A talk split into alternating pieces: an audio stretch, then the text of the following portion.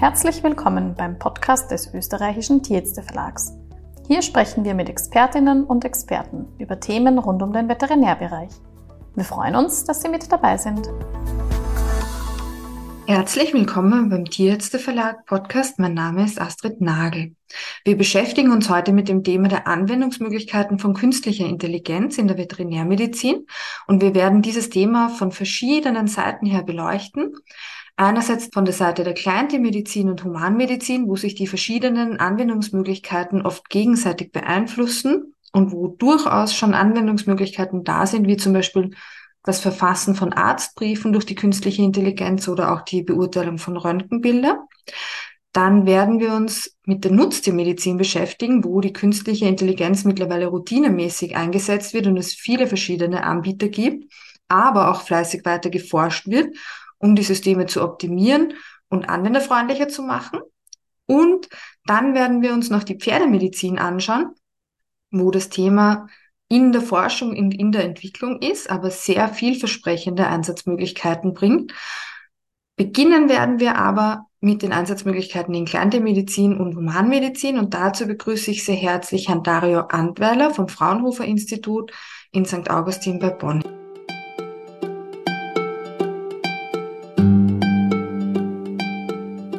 Es ist eine spannende Zeit, weil es sehr viele neue KI-Anwendungsmöglichkeiten gibt und viele davon sind auch für das Krankenhaus oder für das Gesundheitswesen im Allgemeinen interessant.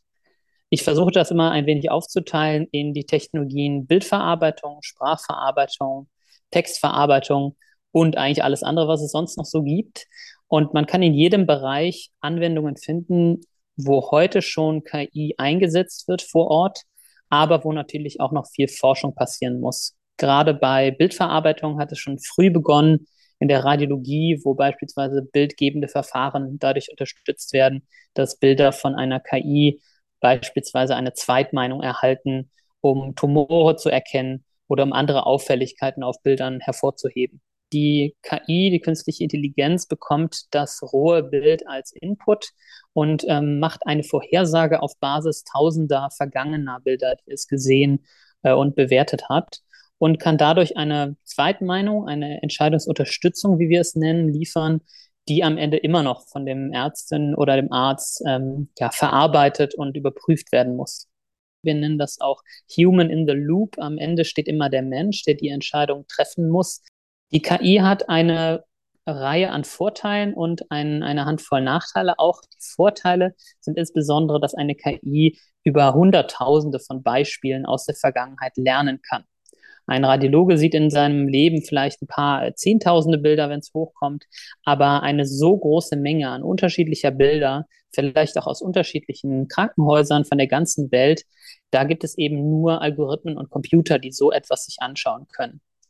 Ein weiterer Vorteil ist, dass die KI natürlich nicht müde wird oder äh, überanstrengt ist von einem langen Tag, sondern eigentlich zu jedem Zeitpunkt, wo sie angewendet wird, liefert sie das gleiche Ergebnis und kann somit auch eingesetzt werden, wenn es mal um die Randstunden geht, um, um nächtliche Befundung oder wenn einfach der Durchsatz der Bilder einfach enorm groß ist. Das Thema Textverarbeitung oder wie wir es nennen, Natural Language Processing, ist ein ganz aktives Forschungsfeld, in dem auch schon einige Anwendungen äh, in the wild im Krankenhaus laufen. Und äh, man kann das so ein bisschen unterscheiden, einmal in das Thema Informationsextraktion. Da geht es also darum, existierende Texte, die vom Menschen geschrieben worden sind, zu verstehen und die Informationen, die dort enthalten sind, rauszuziehen. Das können also Pathologie- oder Radiologiebefunde sein entweder im eigenen Haus erstellt oder auch extern mitgebracht, die der Patient als Geschichte mitbringt. Und dann gibt es noch ein ganz anderes, aber verwandtes Thema, und zwar das der Textgenerierung, wo Sie auch gerade schon den Arztbriefgenerator erwähnt haben. Da hat sich einfach gezeigt in den letzten Monaten und Jahren, dass es große KI-Modelle gibt, die sehr, sehr gut auch Texte generieren können, die menschlich klingen und die genau die Informationen enthalten sollen, die wir mitgeben.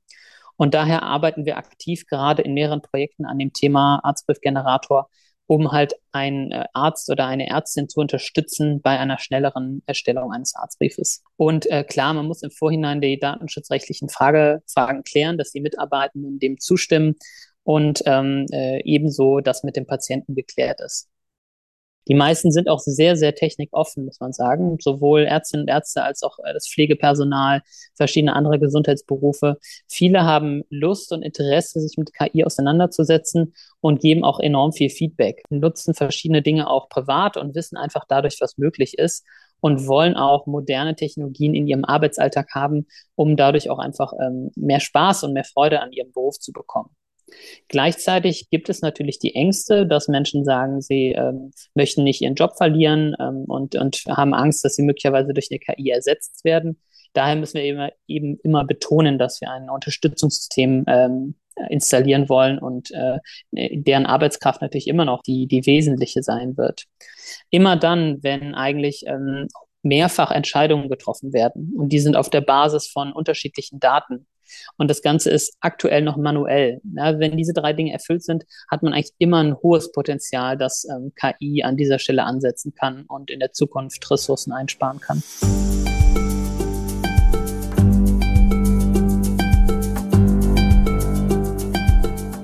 Wir kommen jetzt zum Thema Nutztiermedizin, wo es ja schon viele Firmen gibt, die entsprechende Programme anbieten, die mit künstlicher Intelligenz arbeiten. Herr Dr. Iversen von der Wettmet-Uni Wien wird uns da jetzt ein bisschen durchgeleiten und auch darauf aufmerksam machen, worauf man achten muss und was er für Rückmeldungen von Kolleginnen und Kollegen, die mit solchen Systemen arbeiten, bereits bekommt.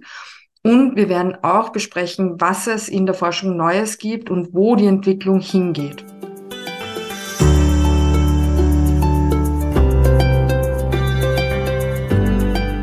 Was den Einsatz der künstlichen Intelligenz angeht, die ja auch jetzt in aller Munde ist.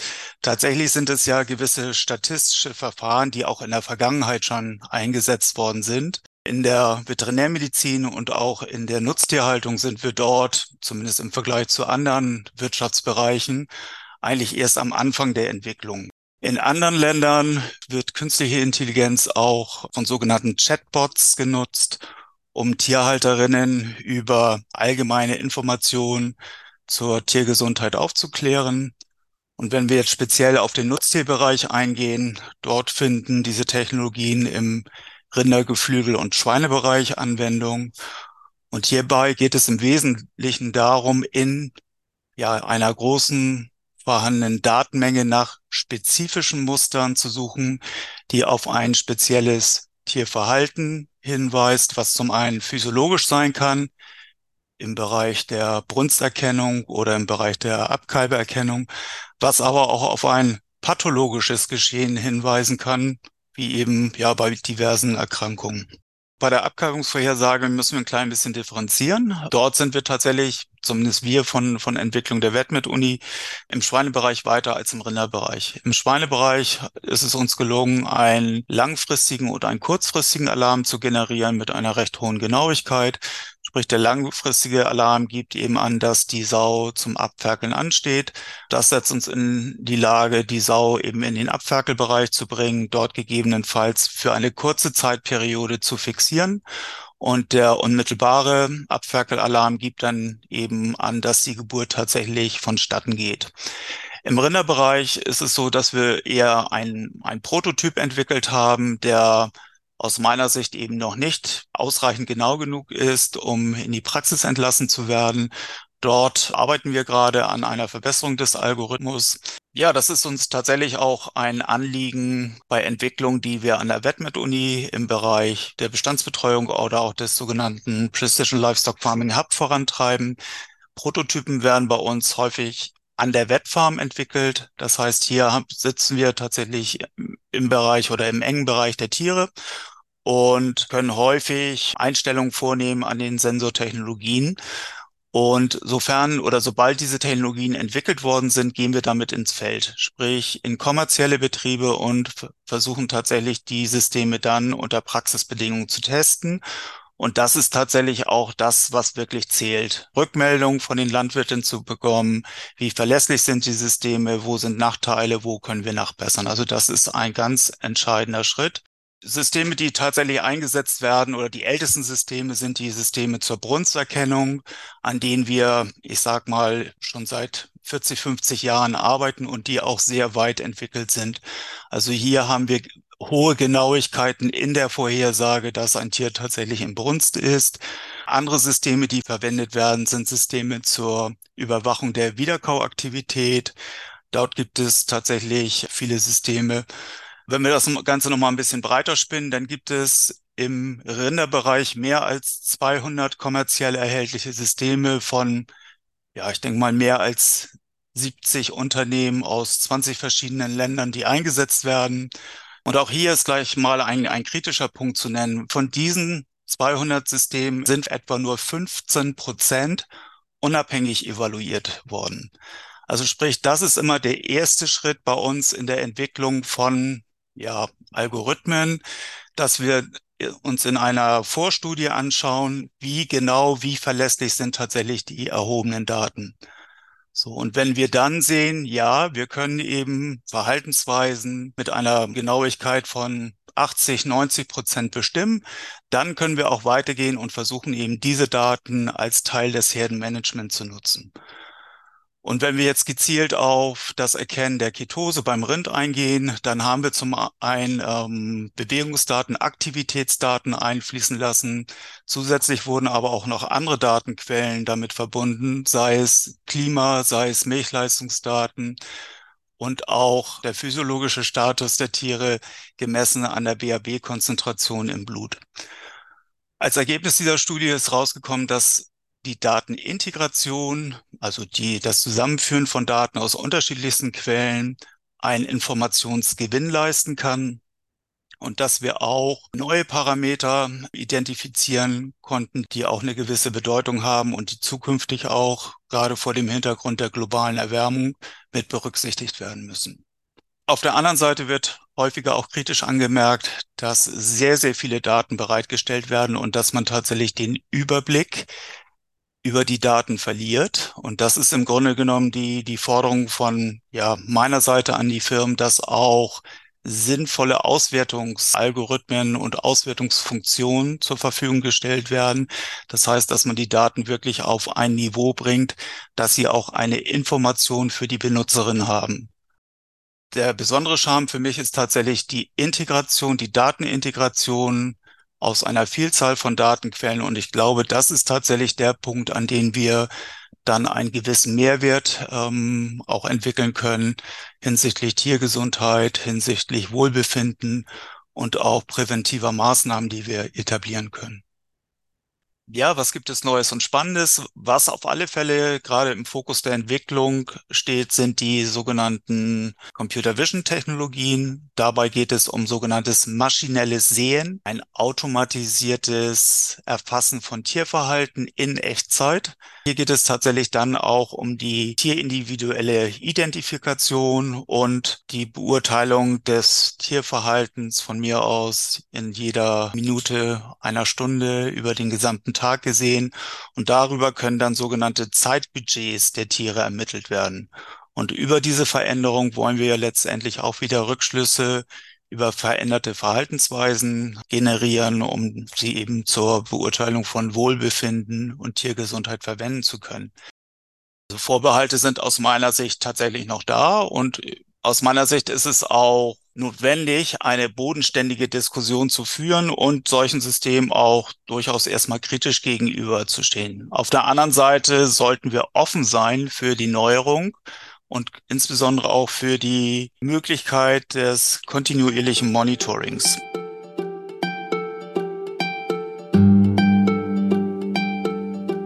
In der Pferdemedizin wird die künstliche Intelligenz kaum noch routinemäßig eingesetzt, aber es gibt spannende Entwicklungsmöglichkeiten, die sich vor allem damit beschäftigen, wie man nicht invasiv arbeiten kann und wie uns die künstliche Intelligenz bei der Diagnosefindung unterstützen kann.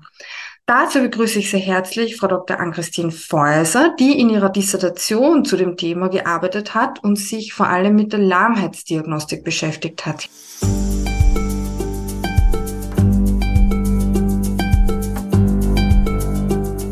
Die künstliche Intelligenz wird ja auch beim, in der Bewegungsanalyse bei Menschen schon eingesetzt. Und ich habe halt die Möglichkeit, sehr, sehr viele Daten innerhalb von relativ kurzer Zeit zu erheben zu analysieren und dann auch zu vergleichen. Und ich meine, gerade bei Hinterradlahmheiten sieht man ja auch, dass es selbst unter erfahrenen Tierärzten Diskrepanzen teilweise gibt, welches jetzt das lahme Bein ist. Und das menschliche Auge ist einfach limitiert in dem, was es an Asymmetrien wahrnehmen kann. Auch, dass ich gleichzeitig alle Beine betrachte und beurteile, ist eben auch für das Auge nicht so einfach. Und da habe ich eben mit künstlicher Intelligenz die Möglichkeit, sehr, sehr viele Daten zu sammeln und die dann eben auch in meine Beurteilung mit einfließen zu lassen.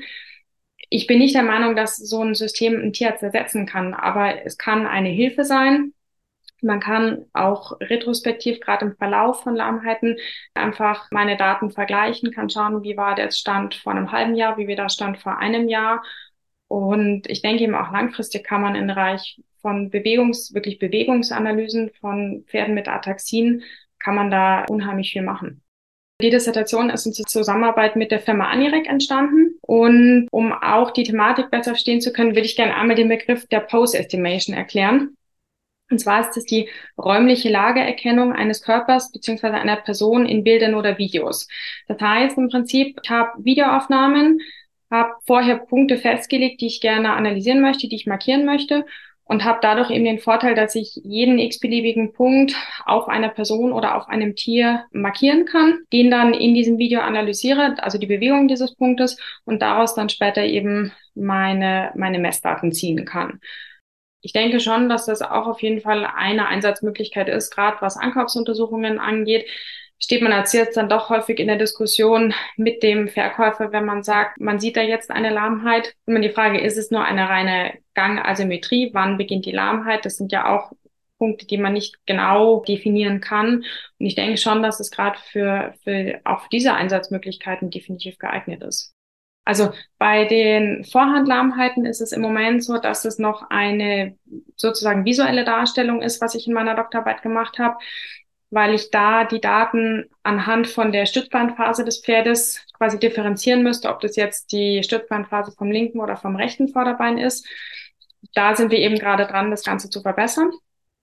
Und bei den Hinterbeinen ist es so, dass ich zwei verschiedene Punkte untersucht habe. Zum einen das Knie und zum anderen das Tubercoxe.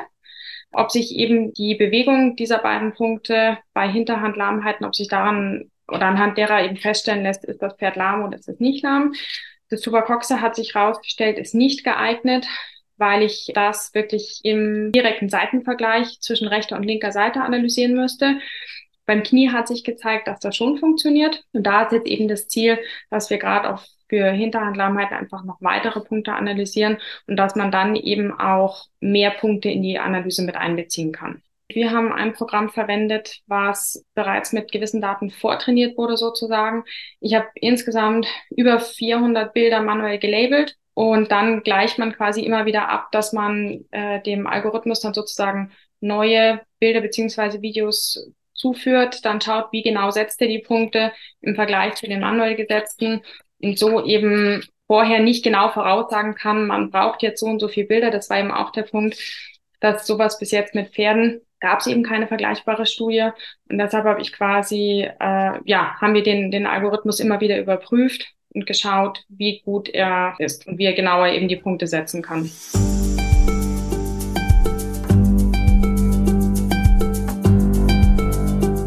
Also das war auch ein Punkt für uns, wo wir gesagt haben, wir wollen keine Spezialkameras verwenden, sondern wir wollen das Ganze wirklich mit einem iPhone machen, was ja heutzutage einfach viele Leute haben. Und ich habe am Anfang die Pferde von der Seite, von vorne, von hinten und vom Außenzirkel gefilmt. Und dabei haben wir dann aber festgestellt, dass es besser ist, mehr Trittsequenzen zu haben, weil natürlich, wenn das Pferd einmal mit dem Kopf schlägt, wenn es einmal ein bisschen schräg läuft, dann gleich ähm, die Messdaten einfach ungenauer werden.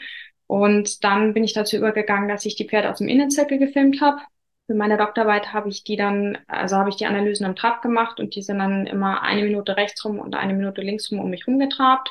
Und dadurch habe ich halt eine ausreichende Trittfolge. Das heißt, auch wenn das Pferd eben mal zum Beispiel den Kopf hochnimmt oder mal kurz durchpariert, ein bestimmter Prozentsatz der Daten wird rausgenommen und dann habe ich eben trotzdem ein sehr gleichmäßiges Ergebnis. Und da ist aber eben auch langfristig das Ziel, dass andere Videoperspektiven möglich sind, dass eben auch zum Beispiel eine Analyse auf dem Laufband möglich ist, wo ich dann das Pferd auch von vorne, von hinten filmen kann. es hat definitiv Vor- und Nachteile. Also einer der Vorteile ist definitiv, dass es markerlos ist. Das heißt, ich muss keine Sensoren am Pferd anbringen, bin damit nicht invasiv, kann halt stör das Tier sozusagen, ist jetzt sowohl in der, im Pferdebereich als auch bei anderen Tieren stört das Tier damit nicht in seiner Bewegung. Und ich kann eben alle Punkte am Tierkörper wählen, ohne dass ich überlegen muss, kann ich da mit Klebeband oder mit sonstigen Techniken irgendwas anbringen. Es ist halt örtlich vielseitig einsetzbar, weil ich eben nicht an Messsysteme ge gebunden bin, wie jetzt zum Beispiel Kraftmessplatten oder auch äh, Kameramesssysteme, die eben damit nur für den Klinikeinsatz geeignet sind oder wo ich eben diese Kameras äh, anbringen muss, die geeicht werden müssen. Das heißt, ich bin halt sehr flexibel. Ich kann, kann ich so machen, dass ich sozusagen im Nachhinein noch sage, okay, ich möchte jetzt noch bestimmte Punkte zusätzlich analysieren. Wenn ich die Aufnahmen, also wenn ich Sensoren am Pferd angebracht habe, habe meine Messung gemacht und stelle dann später fest, einer der Sensoren hat nicht adäquat aufgezeichnet oder ich hätte gern noch mehr Daten gehabt, dann kann ich eben mittels der Post-Estimation kann ich das halt auch im Nachhinein einfach noch mehr Punkte analysieren. Probleme oder Nachteile, womit wir im Moment noch kämpfen, sind zum einen äh, die Videoqualität beziehungsweise Lichteinfall, also sehr, sehr helles Sonnenlicht ist schwierig für die Analyse. Wenn es sehr dunkel ist, dann ähm, Pferde, die entweder sehr dick sind, weil ich dann natürlich einfach visuell sozusagen die anatomischen Referenzpunkte weniger schlecht erkennbar sind oder auch mit, mit dickem Winterfell ist schwieriger. Pferde, die sich optisch wenig von ihrem Hintergrund unterscheiden, also wenn die Fellfarbe dem Boden ähnelt, das sind alles so Dinge, die Analyse im Moment noch schwieriger machen. Aber auch da ist es eben so, je mehr Daten wir dem Algorithmus zuführen, mit je mehr Daten wir den trainieren, desto besser wird der auch und desto besser werden dann auch die Ergebnisse. Ich möchte einfach nochmal betonen, dass es uns wirklich darum geht, den Tierarzt nicht zu ersetzen, dass es auch kein Tool sozusagen ist, was der Pferdebesitzer in die Hand bekommen soll, sondern dass es einfach den Tierarzt unterstützen soll, dass man einfach Daten sammelt, dass man zur Dokumentation Daten sammelt, dass man damit auch seine eigene Beurteilung vielleicht auch manchmal hinterfragt und dass es zum Beispiel auch für Studierende der Tiermedizin oder für junge Tierärzte einfach eine Unterstützung sein kann, weil man weiß einfach, je länger man Lahmheitsuntersuchungen macht, je mehr Orthopädie man macht, desto besser wird man. Das heißt, es ist was, wo man einfach Erfahrung braucht. Und ich denke einfach, dass einem das dabei auch helfen kann. Das Interview führte Doktorin Astrid Nagel. Schnitt von Fiona Slapota, produziert vom österreichischen Tierärzteverlag. Wenn Ihnen der Podcast gefallen hat, freuen wir uns über eine gute Bewertung auf Spotify oder Apple Podcasts. Gerne können Sie uns Ihr Feedback auch per E-Mail unter office.tierärzteverlag.at zukommen lassen. Vielen Dank fürs Zuhören und bis zum nächsten Mal.